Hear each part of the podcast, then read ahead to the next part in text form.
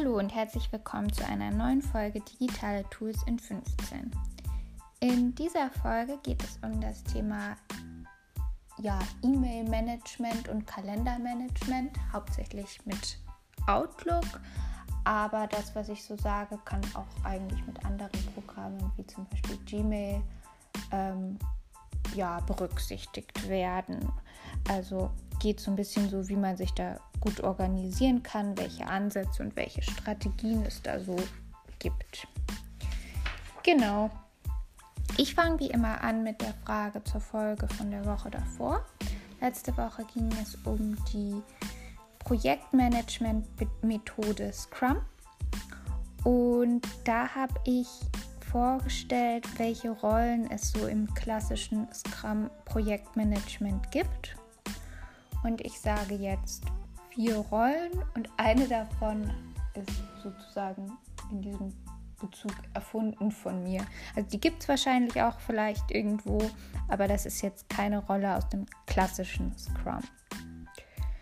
Ist das A der Scrum Master, B der Product Owner, C der Agile Facilitator oder D der Developer? Also einen davon habe ich sozusagen jetzt gerade so erfunden. Den gibt es vielleicht in irgendwelchen Konzepten, aber das ist nicht aus dem klassischen Scrum. Ich wiederhole nochmal. A. Scrum Master, B. Product Owner, C. Agile Facilitator, D. Developer. Also richtig bzw. eben falsch ist C der Agile Facilitator. Den habe ich gerade erfunden. Der Scrum Master ist verantwortlich dafür, dass der Scrum eingehalten wird. Der Product Owner ist für die Qualität des Produkts allgemein zuständig und die Developer ähm, verantworten die Sprints, Sprints und ähm, ja, setzen um. Und eigentlich sind aber alle sozusagen so ein bisschen gleichberechtigt. Genau. Dann komme ich jetzt eben mehr zum Thema Outlook und ähm, E-Mail-Postfach, Kalendermanagement, weil ich finde, das ist eigentlich ein ganz wichtiges Thema. Also das kann man sich auch immer noch gut im Kopf behalten. Ähm, ja, also es gibt ja so verschiedene Strategien, so wie man in Outlook mit seinen E-Mails umgeht, wie man da Postfächer zum Beispiel erstellt.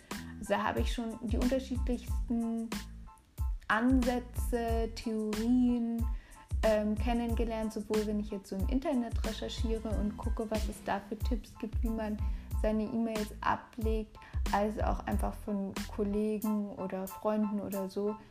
Ähm, ich weiß, so am Anfang von meiner beruflichen Karriere hatte ich mal eine Kollegin, das hat mich sehr inspiriert, die hatte einfach sehr viele Ordner, die war sehr strukturiert. Also ähm, jedes Thema war dann nochmal in einzelne Unterthemen ähm, kategorisiert. Also für jedes kleine Projekt gab es einen eigenen Folder und dann gab es dann nochmal viele Unterfolder.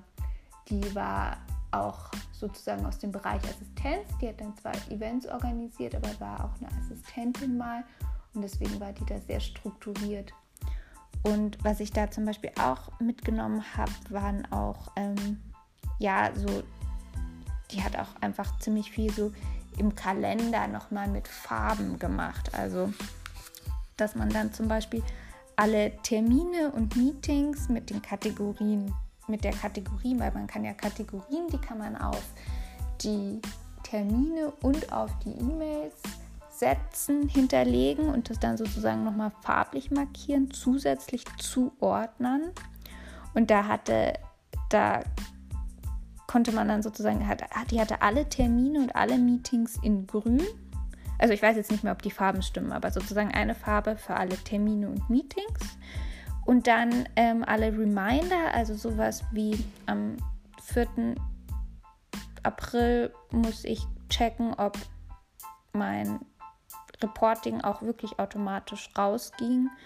Oder da muss ich neuen, neue Haftnotizen fürs Büro bestellen, solche kleinen Reminder, die so zeitlich festgelegt sind.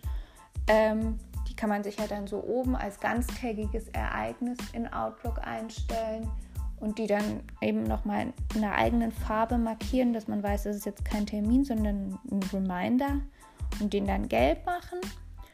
Dann zum Beispiel alle Geburtstage blau, private Termine lila, also zum Beispiel, ja, wenn man weiß, man hat da am Abend noch eine Verabredung oder so, ähm, dass man das sich dann da auch reinstellt ähm, oder einen Arzttermin. Genau. Und was man da dann eben auch zum Beispiel gleich bedenken kann, ist, ist jetzt es gibt ja jetzt die meisten Events und Termine sind jetzt viel digital, aber wenn man andere Termine hat, dass man da dann nochmal Anreisezeiten zum Beispiel rein macht in den Kalender, dass man das nicht vergisst und dass man das auch auf dem Schirm hat, wenn man zum Beispiel für jemand anderen den Kalender mitorganisiert. Genau, sei es jetzt, wenn man in einer Assistenzfunktion ist oder also für, für ein Team das organisiert oder genau. Genau, und ähm, bei den ja, bei den Postfächern sozusagen, da gibt es auch verschiedene Strategien und Ansätze. Also David, David Allen sagt in seinem Buch Getting Things Done, ähm, der unterteilt die Ordner nach Action, also nach dem, was sozusagen gemacht werden soll.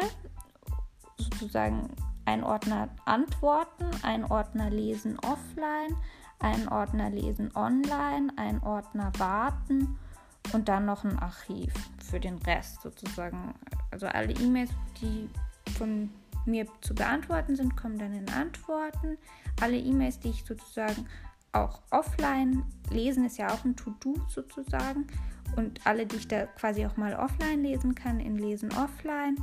Und alle, wo ich aber eine Internetverbindung brauche, in Lesen online. Ähm, Genau. Das weiß ich nicht, ob man das jetzt sozusagen, das hängt davon ab, ob man das unterteilen möchte, ob man viel unterwegs ist oder nicht so viel unterwegs. Genau. Also aber auch zum Beispiel sowas wie wenn man ein Newsletter oder so bekommt und man möchte den mal lesen, dann kann man den auch in Lesen offline zum Beispiel stellen, weil da ist ja alles schon drin. Kommt natürlich auf den Newsletter so ein bisschen drauf an. Manchmal verschwimmt das Ganze ja so und man hat dann teilweise Informationen in der Mail oder und teilweise die Informationen dann per Klick erst erhältlich. Genau. Also David Allen hat ja ganz viele so Projektmanagement-Methoden und er ist eigentlich auch hat ganz gute Ansätze. Dann iTrust.ch stellt in einem YouTube-Video drei Strategien vor, in einem kurzen Video. Und ähm, da ist die Rede von der mutigen Strategie, der strukturierten St Strategie und der perfekten Strategie. Und die mutige Strategie ist dann sozusagen, man hat nur einen Ordner, der heißt Archiv und man vertraut dann vollkommen auf die Suchalgorithmen, dass man E-Mails wiederfindet. Und dann gibt es die strukturierte ähm, ja, Strategie, das ist das, was ich auch schon erwähnt habe, wo man dann wirklich für jedes Projektthema einen Ordner und dann nochmal für alles Einzelne, also das, wenn es jetzt zum Beispiel eine Veranstaltung ist, die man organisiert, dann für die Rechnungen, fürs Kundenfeedback, also für jeden einzelnen Abschnitt dann nochmal einen Ordner. Ähm, genau.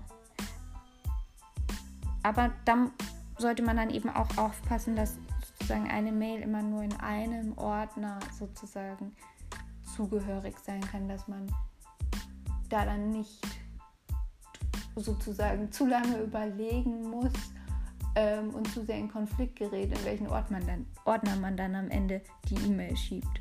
Und man sollte auch nicht mehr als 10 bis 15 Ordner, Unterordner dann haben. Also das ist dann, dann kommen wir auch zu dieser, die perfekte Strategie, da ist dann eben die Rede, so eine Mischung aus ähm, nur ein Ordner und ganz viele Ordner mit Unterordnern. Ähm, also manche sagen eben sozusagen, dass dann auch unter einem Ordner, den man erstellt, wieder nur ein Ordner sein soll. Und nicht dann sozusagen, dass man nur zwei Ebenen hat. Genau. Aber das muss man ja auch so ein bisschen für sich und ähm, für das, wie man arbeitet und welche Art von Arbeit man hat, ähm, entscheiden. Genau. Ähm, es gibt sozusagen dann ja auch irgendwie die Möglichkeit, entweder so nach Zeit, Datum zu strukturieren, nach Thema Projekt, nach Action, das ist das, was ich schon erwähnt habe, ähm, mit dem Warten, wo man dann selber auf die Antwort wartet, ähm, Lesen, wo man noch was lesen möchte oder so. Wobei man dann da noch solche Actions wie Wiedervorlage oder so nochmal hinzufügen könnte. Also wo man jemanden erinnern müsste nach einer gewissen Zeit. Ähm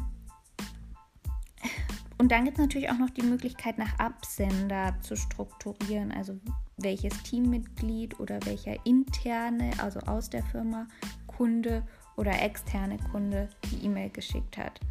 Also interner Kunde sage ich jetzt sozusagen, wenn man in einem größeren Unternehmen ist und dann sich sozusagen als Dienstleister im Unternehmen betrachtet.